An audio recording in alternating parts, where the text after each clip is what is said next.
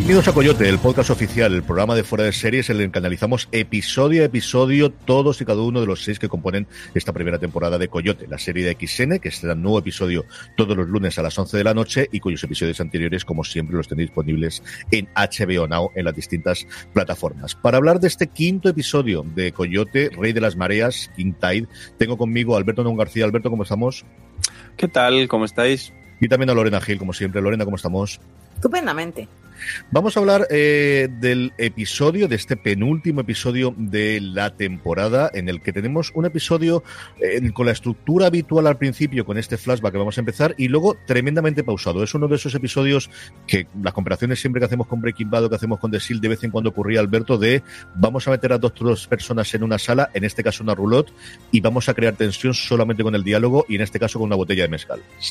Una botella de mezcal, efectivamente, que eso es clave, sobre todo, sobre todo para el, compañero. Para el pobre Garrett. Al pobre le, le, meten hasta, vamos, hasta, hasta, hasta la cocina. Eh, yo creo que incluso yo cuando lo veía, digo, esto es un, ¿sabéis, no? El, término este de episodio embotellado, que es algo que muchas series hacen como, bueno, no solo por, por quebrar un poco la estructura habitual de una serie, sino también porque son episodios más baratos.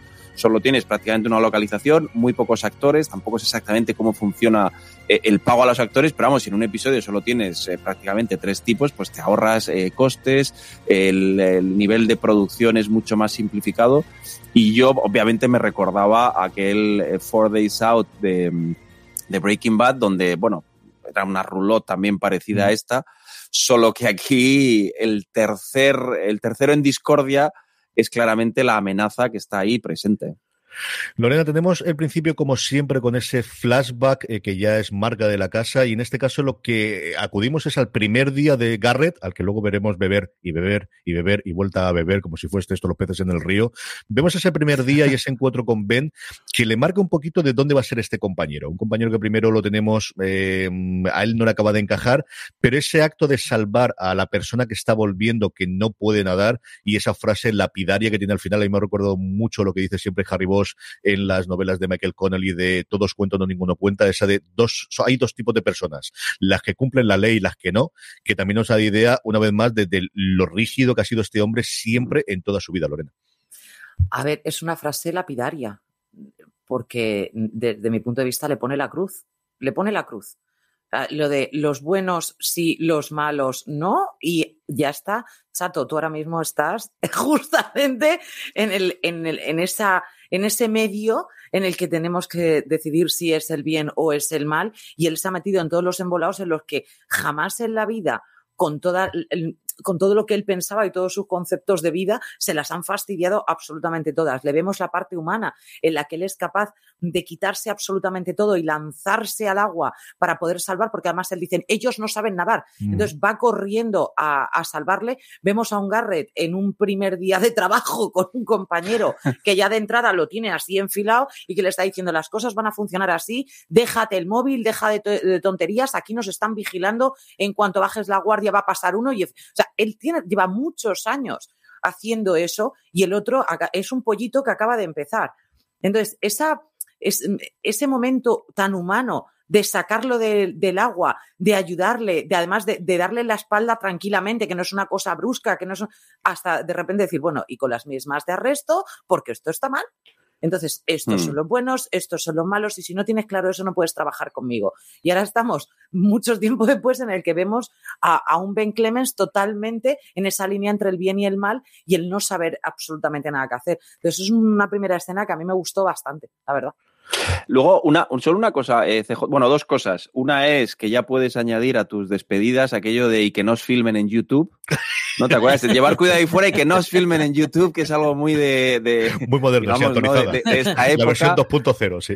Claro, ¿no? Y además está desde el antidisturbios hasta, bueno, es, hoy en día es algo que hay que introducir en las tramas precisamente por eso. Pero luego también eh, creo que con todo lo que decía Lorena, eh, entendemos también un poco más con esta presentación la relación, obviamente, entre los, entre los dos personajes, ¿no? Un tipo que al principio, el Garrett, que va, va como va, que tampoco parece que se caen bien, ahí se gana el respeto y yo creo que, luego también está obviamente que se liga a su hija, pero creo que ahí está esa especie de em, eh, casi complicidad profesional en los momentos difíciles, porque eh, Ben Clemens se ha ganado el respeto igual que al principio se había ganado el desprecio, con esa actuación se ha ganado el respeto. Y, yo creo que Garrett sabe que este tipo, bueno, puede ser muy rígido, pero luego al final le importan también eh, las personas. Y al final, lo que es el que me ha tocado después de saber que ha perdido a Javi, que se ve que en el episodio anterior cuando tuvimos el flashback era su compañero con el que tenía, que también es algo que hemos visto muchísimas, desde luego, eh, series especialmente policíacas, la entrada de un nuevo compañero cuando alguien desaparece por mm. alguna razón, normalmente por, por muerte del, de la escena, en esas dúos que siempre se tienen a nivel de investigación y a nivel policial. Salimos del flashback y volvemos a la roulotte, en la que Ben Clemens juguetea con el móvil precisamente y empieza a ver eh, las decapitaciones, cómo están, bueno, todo lo que ocurrió con el ICE y con esa liberación de de mazo y ella aparece un coche mientras él está por última vez. Esto es peor que la obra del Escorial, peor que la, que la Torre de Babel. Vuelve a construir, que luego lo volverá a destruir. La pobre casita en el monte, madre mía de mi alma, la de dinero que se está invirtiendo en una casa que se destruye una de otra vez. Y el que aparece es Juan Diego. Y Juan Diego, eh, Alberto, hace un poquito de, de, de, explicación de cuál es, nosotros en el programa anterior hablábamos de no sabemos cuál es el juego de poder y el juego de fuerzas entre los dos hermanos, si este imperio lo han creado ellos, entendemos que es del padre, que a él lo han puesto de alguna forma en, en la situación para llevar adelante el clan, pero que los dos hermanos sí, se llevan bien, pero que fundamentalmente lo han sacado para que el otro no cante, que ese es el punto principal, más allá del amor fraternal, y que ahí hay una disensión que podemos ver que puede haber juego para que Ben Clemens pueda salir en algún momento dado de esta bota por encima del, clan del Catherine. Claro, eh, digo, el, otro día cuando se habían jugado tanto por sacar a ese personaje, que al final nos damos cuenta que es el hermano, incluso no la, la, mano que le tiende eh, a Ben Clemens, parecía evidente que ahí se abría, que es algo que yo creo que la serie está haciendo bien, ¿no? Se va guardando ases en la manga que los va sacando Recordad que todavía tenemos la propia investigación interna, que es lo que va a hacer que el Garrett venga, que no sabemos cómo va a seguir evolucionando. Yo creo que está bien el, ir generando tensiones en un entorno donde, pues bueno, la familia es importante, pero ya hemos visto que no solo la familia es importante, sino también la propia supervivencia. Al final, como siempre pasa en, este tipo de series que son, digamos, moralmente ambiguas, se, mezcla el, verdadero digamos, cariño a la familia con la coartada. ¿no? Eso, vamos, estaba en The Shield, estaba en Los Sopranos, estaba en muchas de las series donde la familia tiene ese punto, digamos, casi, ¿no? De doy la vida por ella, pero al mismo tiempo también es, eh, digamos, la excusa perfecta para, eh, pues, saltarme la ley. Entonces, esa ambigüedad donde no sabes realmente los porqués está en la relación de los dos hermanos y que creo que en este episodio vemos que hay mucha cosa subterránea que hay que, que hay que lidiar y que Ben Clemens va a ser uno de los catalizadores de ese, de ese enfrentamiento. Acaba esa conversación cuando Juan Diego, en un momento de, de, confianza en Ben Clemens y, de seguridad absoluta también por él, ¿no? De, a este tío lo tengo totalmente atado, le devuelve la pistola, le devuelve esa pistola mm. y Clemens coge Lorena y la tira en medio del, del, mar, con lo bien que le vendría después tener una pistola por lo que iba a llegar después en el episodio. Esa pistola tiene más huellas que yo creo que lo hizo fenomenal. Pues sí, hombre, a saber, porque si es la pistola con la que con la que se supone que mató al chiquillo, si es la pistola que le puede que le puede causar 2500 problemas después, lo mejor que pudo hacer es quitarse la pistola. Pues no habrá pistolas para comprar allí. Pistolas puede tener. Esa no es buena. yo a mí me parece que eso lo hizo muy bien. Yo destacar, por favor, es una chorrada muy de mujer, pero como cuando Juan Diego baja del coche no sé, yo entiendo que esto vosotros a lo mejor no lo habéis percibido, pero van vestidos de la misma manera.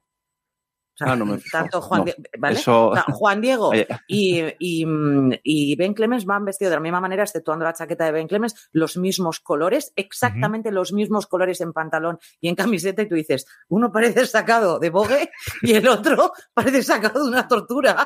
Entonces, claro, a mí eso como mujer dije, Dios, o sea, ¿cómo le puede quedar tan bien a uno y tan mal al otro de repente?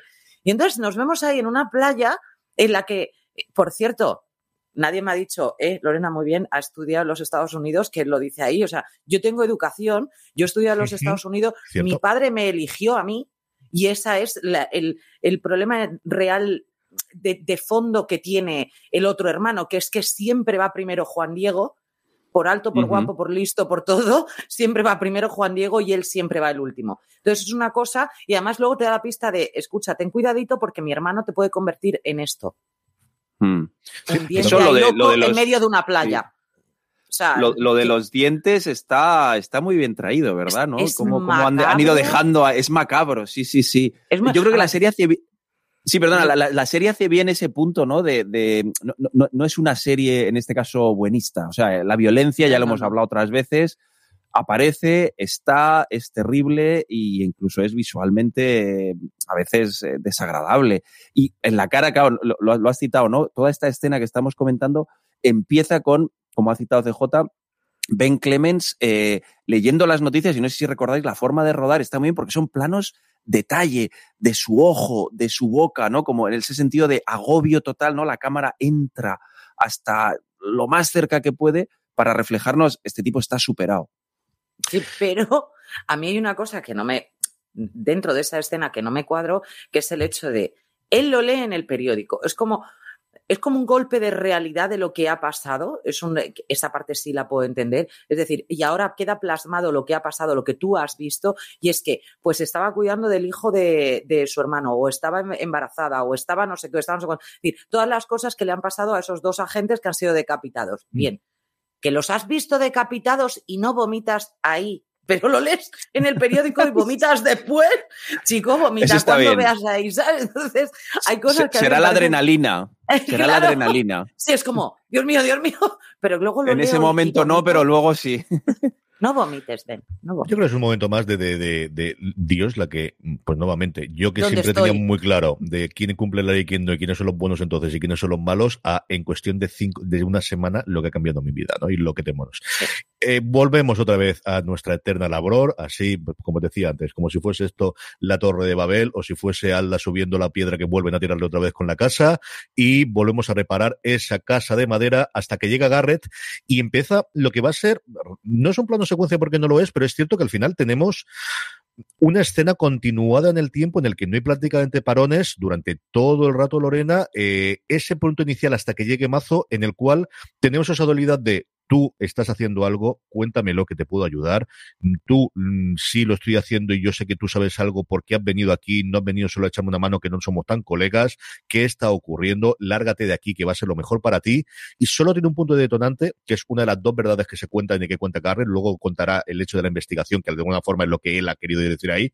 Pero es ese momento de detonante en el que dice, eh, tu hija está muy preocupada por las noches, que se le escapa totalmente Lorena, que es quizá el momento más divertido, más gracioso que tiene el episodio de, de cambiarle totalmente la cara a Ben Clemens. Hay varios momentos divertidos y todos y cada uno de ellos, pocos, ¿eh? Tampoco nos vayamos a pensar que esto es una comedia porque no tiene nada que ver. Hay varios momentos divertidos y los dos son con Garrett desde mi, desde mi punto de vista.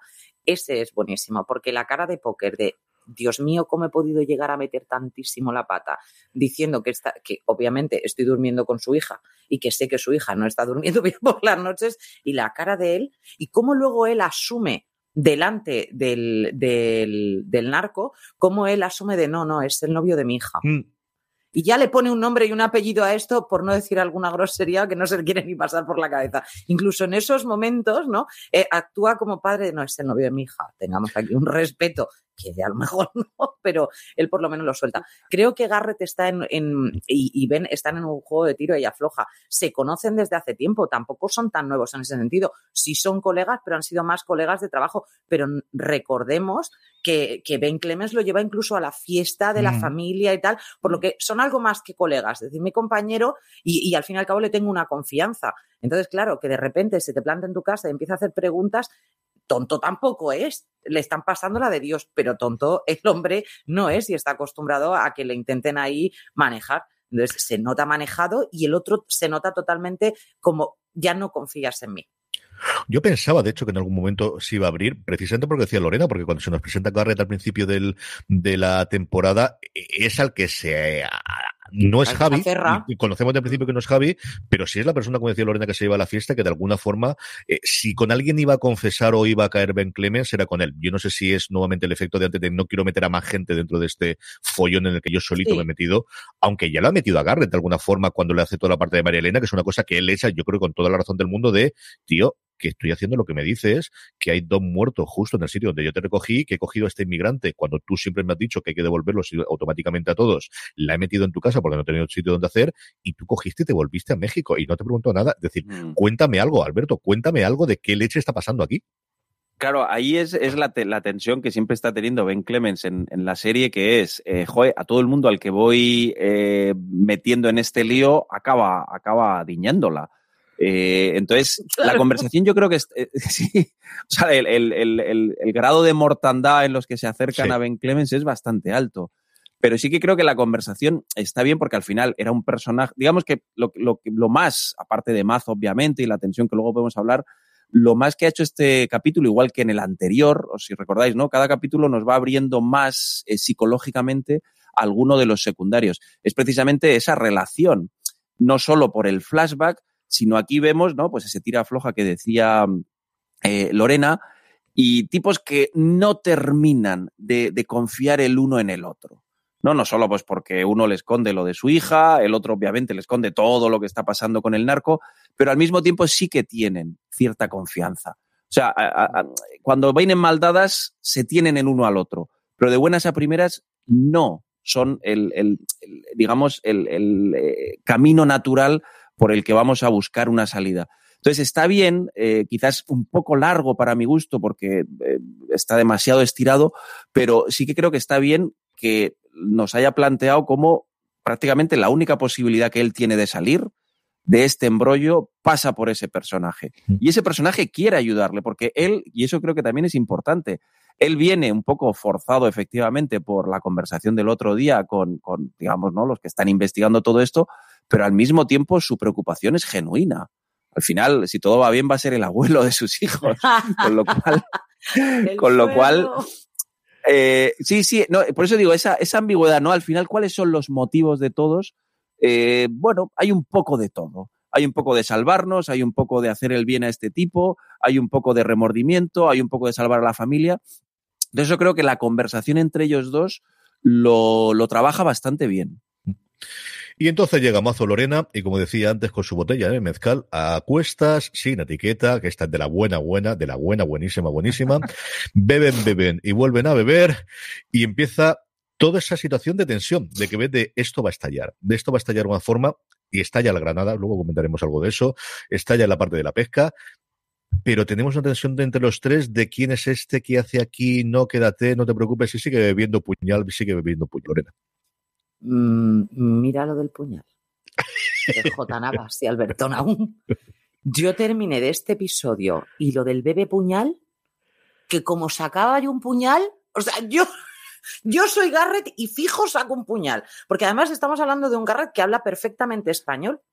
Que esa es otra de las cosas. Porque él le dice, no, creo que en algún momento no sé si le dice pinche o le dice putito o le dice algo así, Sí. que el otro dice hablo español. O sea, si me vas a insultar, tengamos claritos los términos que yo te voy a pillar, chaval.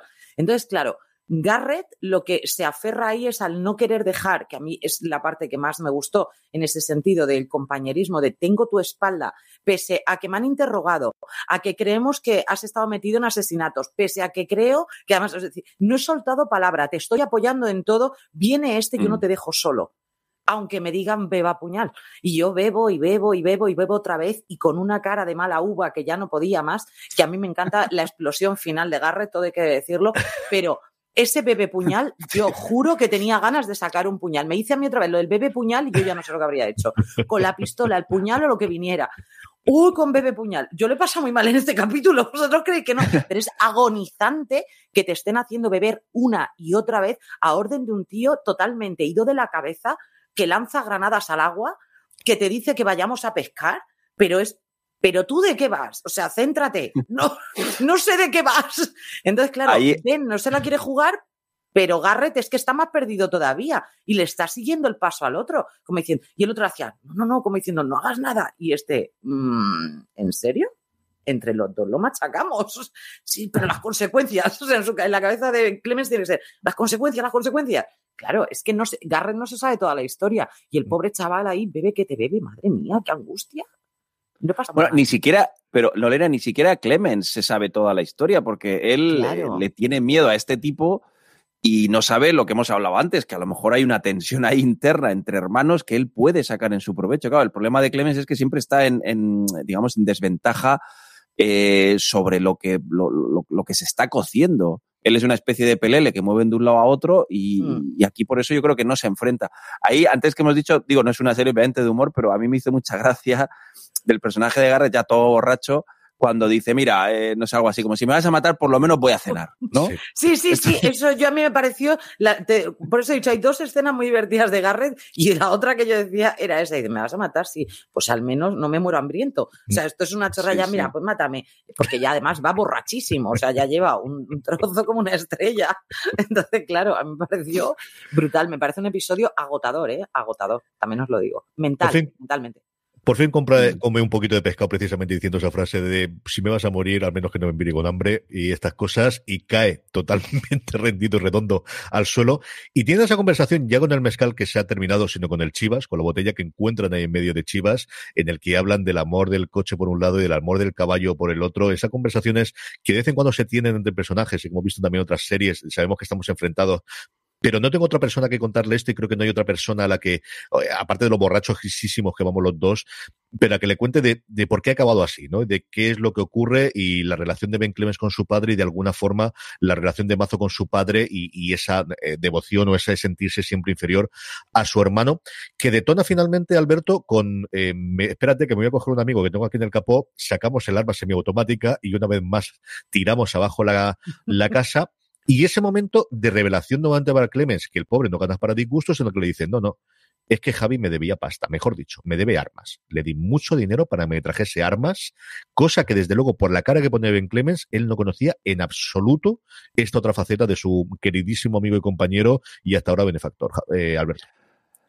Claro, era, era uno, ¿os acordáis, no? Otras veces hemos hablado, este Javi, eh, que bueno, a lo mejor la semana que viene hay un flashback sobre él, no lo sé, pero eh, de nuevo, un elemento del puzzle que nos faltaba por conocer y ahora, claro, empiezan las piezas a encajar. Eh, todo el lío en el que está metido Clemens resulta que, que- es directamente eh, parte de una especie de deuda o no sabemos bien qué, que tiene Javi con, con, con el con, vamos, con, con, con, con todo el cartel. O a lo mejor solo con este hermano. Claro, es que volvemos a lo mismo, ¿no? Mm. No, no sé hasta qué punto la deuda es solo con Mazo o es con todos. Pero sí que es verdad que, como decís, ¿no? Toda la tensión estaba claro que iba a llegar. Más allá de que, pues eso, ¿no? Te genera una sensación casi incómoda al final, ¿no? Entre el borracho de uno, las conversaciones, el- el- las granadas. Pero sí que esa salida, obviamente, abre una línea, yo creo que muy interesante, porque las posibilidades que da eso, suponiendo que eh, los dos hermanos no estén eh, a lo mejor de acuerdo o que haya tensión ahí, ojo, el hijo, que esa es otra, ¿no? El amigo. Dante habrá que ver cómo, cómo entra Al final, ¿dónde va? en esta disyuntiva entre su tío, que parece que es el que le cuida, y su padre, que no, no, no parece que sea el padre ideal, desde luego. No, no, desde luego aquí padres del año tenemos poquitos, ¿eh? En todas las Padres del año, efectivamente, padres del año o sea, hay, hay- muy pocos. Pero yo creo, yo creo que está, está bien ese giro porque abre posibilidades, yo creo que muy interesantes para al final la dinámica de fuerzas que hay dentro del cartel y cómo Ben se inserta en ellas. Sí, porque además tenemos ese momento, Lorena, en el que Mazo le dice ni, ni una palabra de esta mi hermano, un hermano que al principio del episodio, lo pasa, pasa mucho tiempo, pero al principio del episodio vino y dijo, ojito con mi hermano, que mi hermano es complicado. Es decir, Clemens no sabrá exactamente cuál es la relación entre ellos dos, ni la relación de fuerzas, pero sí sabe que el amor fraternal que se tienen de cara a afuera también tiene una guerra labrada entre los dos por el poder del cartel. Y sí, lo hemos sacado aquí y lo he salvado cuando podíamos tener, no por, nuevamente, como decía al principio, porque nos queramos mucho, sino porque a ver si este larga de la organización, de la que conocemos alguna cosa. A mí me parece significativo ese momento, de, que creo que se va a aprovechar después, de decir, esto de las armas son una cosa mía, no le digan nada a mi hermano. Lorena. Yo creo que tampoco hace falta ser Agatha Christie para pillarle el hilo. O sea, uh -huh. si Ben Clemens no suma dos más dos, yo ya no sé si es que el chaval se le dan mal las matemáticas. Pero vamos, mm, creo que es bastante sencillo de ver. Desde la primera escena en la que vemos a, a Juan Diego, Juan Diego, ¿no? Juan Diego, no. Juan Diego, Juan Diego. Juan Diego. Que vemos a Juan Diego en el que le dice. El guapo. El, vamos a decirle, el guapo. Mientras tenemos al hermano guapo que baja a la playa y le dice, mira, yo he estudiado fuera, mi padre me dio esto. Vamos a ver, esto es como un cuentecito. Te lo estoy contando ya, soy el favorecido y yo me he hecho cargo de la familia, incluido, obviamente, el hijo de mi hermano, porque el otro señor está todo el día que si entro y que si salgo de la cárcel, porque es igual que antes, es una mano ejecutora. Y nos vamos al otro, nos vamos a Mazo. Un, un hombre que ya te está diciendo, desde pequeño mi padre, hasta mi caballo quería más a mi hermano. O sea, tampoco es muy complicado. Es decir, hay una rivalidad en el que es obvio que, por una parte, Juan el guapo le va a decir a, a Clemens, mira, chato, no te fíes de mi hermano, y que por otra parte tenemos a Mazo en el que le dice, de esto ni palabra a mi hermano. Claro, si no me fío ni con mi caballo, me voy a fiar con armas. Entonces, tampoco es muy complicado de ver que la guerra entre los dos hermanos no llega, o sea, tienen opiniones totalmente contrapuestas en lo que ellos piensan que debe ser y hacia dónde debe evolucionar el negocio familiar, que Mazo es muchísimo más agresivo porque su cabeza realmente las neuronas le pueden ir chocando una y otra vez y no salimos de esta, y el otro que es totalmente un estratega. Entonces, mm, eso no, no hace falta ser psicólogo para ver mm, que ni, de ninguno de los dos te puedes fiar, Mm. que con uno a lo mejor puedes negociar más que con el otro, simplemente, y que los dos no tienen ningún, vamos, ningún problema en reventarte la cabeza. Ese es la- el resumen. Pero no te puedes fiar de ninguno de los dos hermanos. No se puede fiar ni de, ni de su exmujer, ni de, ni de Garrett, ni de la- Ahora mismo es un momento en el que él está totalmente caótico en su cabeza porque además me encanta lo de la frase de, pues tu hermano me ha dicho lo mismo de ti. Eso. ¿Eh, chaval? O sea, ojito con lo que me estás contando porque tu hermano también raja de ti. Al fin y al cabo es eso. Entonces, claro, Ben Clemens se está encontrando que parece el psicólogo de los dos. Pues mi hermano me hizo y el otro, pues anda que el mío. Pero si sois los mismos. O sea, sois igual. Do- do- Dos Bueno, pero ahí, ahí él, eh, él también está metiendo una cuña Sí, de, de- Digo que es el primer Claro, momento en el que claro. digamos, de, de división. Él a lo mejor haya visto una oportunidad y dice, joder, esto se lleva mal, voy a sacarlo a mi... Sí. eh, Claro, voy a claro. ponerlo en mi beneficio. Espero. Terminamos el episodio con Garrett después de eh, dormir la mona y despertarse con un jaquecón brutal, ver cómo vuelve a estar destruido totalmente la caseta, a ver qué hacemos con esto, el trabajo otra vez para abajo, tomando el café y volvemos otra vez a ese juego de mentiras y de ocultar y de no ocurre nada hasta que la segunda revelación de Garrett, igual que le contó antes el, lo de su hija, aquí es cuando le dice de, mira, sí, me están preguntando. Vinieron de Homeland eh, Security Investigation una detective, vino a mi casa, yo no fui a ellos, vinieron ellos a buscarme a mí y te están buscando. Yo, si no quieres contármelo, ya no voy a hacer nada más, ya no sé qué cómo sacarte ni cómo de ayudarte porque no se puede ayudar a quien no se quiere dejar ayudar. Aquí tiene la tarjeta de Holly y tú sabrás, pero yo creo que deberías hablar con ella que es el último momento de, de- de volver a ver o de ver cómo van a conectar esas líneas, Alberto, que veíamos desde el principio que en algún momento dado va a tener que producirse ese encuentro. Mm. Veremos en qué circunstancias entre Holly, la investigadora de, de Homeland Security, y Ben Clemens, en el que empecemos a aclarar qué leche está pasando aquí y, y cómo puede él, él utilizar esa herramienta para salir de debajo del cartel. Claro, ahí podría ser una de las eh, cuestiones del siguiente episodio, una de las líneas de acción, el encuentro, en este caso, entre, entre Holly y, y Ben Clemens. Yo creo que la, la, la última escena, que al final es un diálogo entre ellos, este, ¿no? El, el- el compañero ya diciendo, mira, paso de ti, lo he intentado todo, eh, aquí parece que nos iban a disparar, granadas, eh, borracho. Me da la impresión de que es una... mm, O sea, que, que- que le, le va a hacer, y por eso la, la cámara no se mantiene en Clemens, le va a hacer Mm. pensar. Propio Clemens dice, oye, mira, las estrategias que he estado siguiendo no, no están dando buen resultado, es evidente, cada vez estoy más metiendo, cavando en mi tumba. Le ha dado el mazo la, la información sobre Javi. Entonces yo creo que el que su mejor valedor ahora mismo no solo ha ido a ayudarle, no solo se haya quedado con él, sino que encima le ha dicho ese segundo secreto, que es probablemente el más relevante para lo que está ocurriendo, yo creo que le va a hacer pensar, como diciendo, oye, pues eh, necesito ayuda y este puede ser la mano que encuentro en medio del naufragio. Ahora habrá que ver en el siguiente episodio, efectivamente, si Ben la coge o si vuelve a equivocarse. Lorena, momentos, vamos recopilando ya, eh, vamos a hablar después de qué podemos esperar para el último episodio de, de la temporada, para el sexto episodio, pero antes de esos momentos, escenas, algunas hemos comentado que te hayan gustado especialmente de este episodio.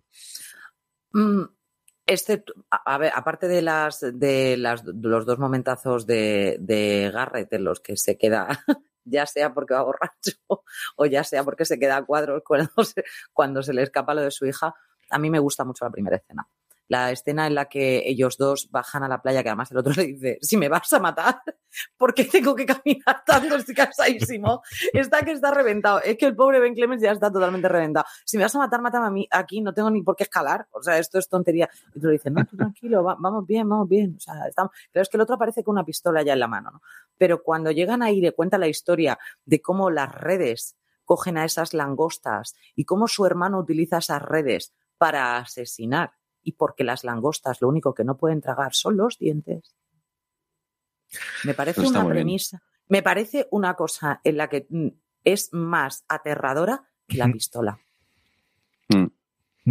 y el diente, desde luego que enseñar el, diente, de las etonas es brillante el, cómo encuentras, y mira que hemos visto cafradas empezando por la decapitación en el episodio anterior, y a mí me llegó mucho más dentro cuando él coge el diente, lo, lo mm. escarba, lo coge y lo saca. Alberto, ¿algún momento que te haya gustado especialmente del episodio? Pues Fijaos, parecido, o sea, vea, simplemente casi un plano, ¿no? Igual que la, semana pasada hablaba de un movimiento de cámara, eh, es un poco el final de esa conversación, aparte de que está muy bien, ¿no? Cuando enseña el diente, hay un cambio ahí de, de foco. Me gusta mucho porque en este episodio, el, digamos, la cinematografía está muy bien. Todo el entorno es tan espectacular que le sacan muy bien eh, partido. Entonces hay un, hay un plano que me, que me gusta muchísimo, que es el final de esa conversación. Tenemos tanto a Ben como Juan Diego de espaldas, vemos toda la playa o la playa de, rocas, vemos los riscos ahí y además eh, supongo que por casualidad del momento en el que rodaron está todo casi eh, como si fuera un día lluvioso. Me pareció un plano realmente bello y que habla también, incluso si queremos sacarle cierto simbolismo, ¿no? De, lo, oscuro, o por lo menos lo, lo, no claro, no lo cristalino que se ve el futuro para estos dos personajes en el momento en el que están diciendo, oye, que mi hermano es una especie de psicópata, que un sitio que estaba muy bien, donde la gente pescaba y iba fantástico, el tipo pues quitó todas las, ¿no? las traps de los, de los pescadores para poner eh, básicamente a que los tipos que nos cargamos se los coman las langostas. Entonces, ese plano en concreto me parece que habla mucho de lo que Michelle McLaren ya estableció, si os acordáis, ¿no? Lo, lo, lo, lo bello que rodaba el, el, el, desierto, los planos aéreos. Entonces yo creo que la, la, la serie usa muy bien los, los, grandes planos generales y en este episodio en concreto varias veces.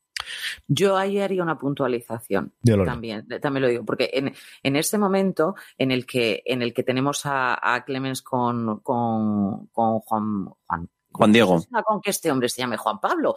Yo creo que ya es momento de cambiarle porque que no hay ni una vez que lo diga bien al pobre. Hombre, yo sí que creo que hay una puntualización y es el hecho de que eh, Ben Clemens le dice, ahora ver, ¿y por qué lo has dejado salir? ¿Y por qué no te lo cargas? Claro, es decir, si tu hermano supone tal amenaza a todo tu negocio por una parte, que tú eres el capo de la familia, ¿por qué, me, ¿por qué me dejas que lo saque? Y ahí es donde están los valores, en este caso, de, mm. de Juan Diego cuando dice, la familia. Mm. Y eso es muy italiano, ¿ma qué cosa? Mm. La familia, la familia. Entonces, en nuestro caso, cuando quieras te presento una familia, como que dice, la familia funciona así, yo te ayudo, tú me ayudas, y si eres malo, eres malo, y si eres bueno, eres bueno, pero es lo que hay y hasta que me traiciones, porque yo creo que al final ahí es, si el hermano lo hubiese traicionado, entonces sí tendría la mm. capacidad moral y yo creo que ante sus, el, grupo que tenga alrededor o sus seguidores o la gente que trabaje con él de poder matarlo. Es decir, si llegan noticias de que el hermano ha cantado en la prisión, entonces sí tienes una razón para hacerlo, mm. pero no te lo vas a cargar a priori, ¿no? Yo creo que esa es una cosa que, hombre, sácalo, utilizarlo. Mi escena favorita es la granada. O sea, yo qué quieres que te diga. Yo cuando Amazo empiezo a decir de, yo jamás entendí los pescadores, perder el tiempo aquí, es que me sentí identificado. Es decir, yo recuerdo eso. Yo tengo un amigo mío desde, desde el instituto que fue campeón de España de pesca. Mi tío José Antonio le flipa pescar y le encanta. Yo me he ido con ellos y me he aburrido como una absoluta y total ostra. Evidentemente, como hay que pescar. Tú tirarías la granada. Absoluta y totalmente. O se compra en la pescadería, donde la gente ya ha hecho su trabajo y tiene que hacer y fomentar al final la división de tareas y el capitalismo. Alberto, yo estoy totalmente a favor de lo que dice Mazo. Entiendo que si no había una pescadería cerca y tienes una granada a mano, pues esta era la solución que había. Yo creo que era más. De todas maneras, solo una cosa con eso. Yo no sé obviamente ni cómo funcionan las granadas, pero lo de tirar la granada y que te vengan todos los peces, habrá que ir a cogerlos, ¿no? ¿Cómo funciona eso? ¿me Yo creo que lo que hace es fundamentalmente destrozarlo por abajo y que salgan a flote hacia arriba. y entonces los cojas. luego alguien tendrá que meterse a cogerlos, si no les veo Él no iba a ser. O sea, van a ser uno de esos dos. Será puñal, bebe, puñal, bebe. No sé si esperarían a que la María llega porque luego no están mojados, pero bueno, hacemos una elipsis narrativa en ese caso y nos creemos que Eso los lo tenemos y podemos comerlos a partir de ahí. Un episodio nos queda, Alberto. ¿Qué tramas o qué cosas o qué momentos crees que podemos tener en este eh, sexto episodio que nos queda de la temporada? Pues yo en el que, en el que queda, yo, yo creo, vamos, me parecería lógico, y a lo mejor luego hacemos el podcast y me sorprendo, pero me parecería lógico que, mm, que Ben Clemens se enfrentara a la, a la, a la investigadora del, del, ICE o ICE o porque está puesto en bandeja y parece que es algo muy sabroso. También es verdad que es la, la, season finale, pero me parece que es algo muy sabroso pues para que él encuentre una forma de salir de... O sea, que ese encuentro sea una, una, una forma de, de, para Ben de salir, ¿no? Una especie de ayuda. Entonces yo creo que la, la clave puede ser una conversación entre, entre la investigadora y Ben Clemens. Me parece que tiene que caer. Lorena, ¿qué crees tú que podemos tener de cara al último episodio? Pues ya que conocemos algo más de, de Juan Diego, conocemos eh, más de Javi, eh, poco a poco, porque de Javi yo pienso que todavía tienen que salir más cosas, pero nos falta saber de Dante. Yo estoy esperando mm. que por lo menos en, en, esa season final, que por lo menos podamos ver algo más de Dante, porque es el, el que siempre está saliendo, pero el, del que nunca sabemos nada. Sabemos incluso del otro, del otro compañero de la otra vez que se metió con. Es que no me sé el nombre de nadie, ¿eh? es horroroso, tengo una memoria malísima. Con el que se metió en la cárcel, pégame un puñetazo, te llevo, Sultán. te traigo. Sultán. Sultán. Bueno, sabemos hasta de Sultán. ¿Dónde está la historia de Dante? Dante tiene que tener alguna historia. No tiene que ser muy buena, pero tiene que tener alguna historia. Tiene que tener algún pasado trágico. Vamos, con ese padre, digo yo. Yo tengo dos. Una, la tarjeta de Chekhov, es decir, yo creo que no le da la tarjeta de Holly si no vamos a tener una resolución relativamente rápida. Si nos quedasen más episodios, te dirían, puedes alargarlo un poco más, pero quedando solo uno, de aquí saltando de, de, bueno, de cómo se hace la salchicha, pienso que tiene que ser.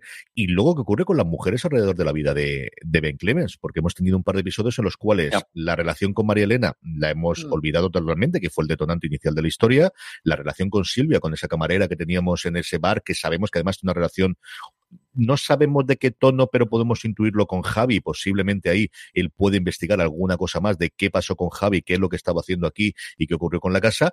Y luego con su mujer y con su hija, que al final la claro. hemos dejado y que es que se les ha muerto el marido. Mejor dicho, es que ha desaparecido, es que ni siquiera saben que haya muerto.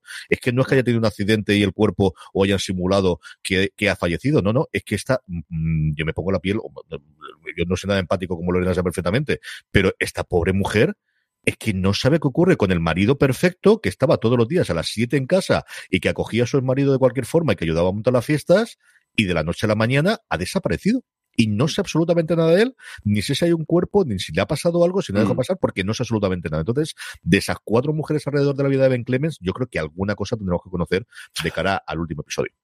Son una cosa, CJ. Yo creo que de, además de María Elena ya no sabemos nada en dos episodios. La ¿no? tuvimos en el episodio en el cuando él vuelve a San Diego, que Garrett le dice que la he tenido que poner en tu casa porque ¿qué quieres que haga con ella? Si yo no tengo dinero, le voy a meter la y, y ahí es la última vez que la vimos. Y es lo último que tenemos. Sabemos que Juan Diego le ha dicho a Dante cuando van el año, la semana pasada a, a ese pueblo que no recuerdo ahora mismo de en, en, México de decir ni se te ocurra tocar a la mujer de, de, tu hijo, déjala que dé a luz allí, ni se te ocurra volver a hacer la barbaridad mm. esta de mandar a dos sicarios y no hemos vuelto a tener nada. Es decir, suponemos que esta chiquilla sigue viviendo la, la casa de Ben Clemens y comiendo cereales, pero es cierto que no sabemos nada o no hemos vuelto a saber nada de esta pobre chiquilla absolutamente nada, ni se está yendo al ginecólogo, de, de verdad, es que no sabemos sí. nada. Es que Estás no preocupado. Nada. Estoy preocupado por ese niño que van a hacer. O sea, yo realmente Estás preocupado. ¿Habrá ido al ginecólogo? O sea, no, estará todo cosas que no interesan en Coyote. ¿Habrá ido María Elena al ginecólogo? La, le, habrá, la, le, habrán buscado, la, le habrán buscado ya guardería o no? Claro, o algo, o sea, cosa, CJ, no. Alberto, cosas que ¿cuándo no que interesan la guardería? Tú que además tienes más experiencia que yo en eso. Hay que esperarlo mucho tiempo antes. Sí, mucho sí, tiempo sí, antes. No, CJ, aquí, aquí se nota que hay padres hablando, porque claro. esto. Yo soy madre. Cosas... Yo soy no, madre. Decía, pa perdón, decía padres en que genérico. Se me ha ocurrido, lo último que se me ha ocurrido es, si es el niño, que le den pomada al crío. O cría, que yo estoy convencido que es una niña. Solo por fastidiar, yo estoy convencido de que es una Pero no, será, un niño porque tiene que, tiene que ir Dante a por el fijo. Vamos a ver. Vamos a ver cómo está la cosa. El caso es que la semana que viene lo comentaremos en el ya último episodio de la temporada de Coyote. Ha sido un verdadero placer comentar este quinto episodio, El Rey de las Mareas, que Quintaid con Alberto Nun García. Alberto, muchas gracias. Hasta la semana que viene. Lorena Gil, hasta la semana que viene. María Elena habrá ido Yo me quedo con esa. Lo sabremos la semana que viene. Lo sabremos, desde luego, la semana que viene. A todos vosotros, gracias por escucharnos. Muchísimo más contenido en fuera de series.com, en nuestro canal de podcast. Recordad, tened muchísimo cuidado y fuera y que no graben en Facebook.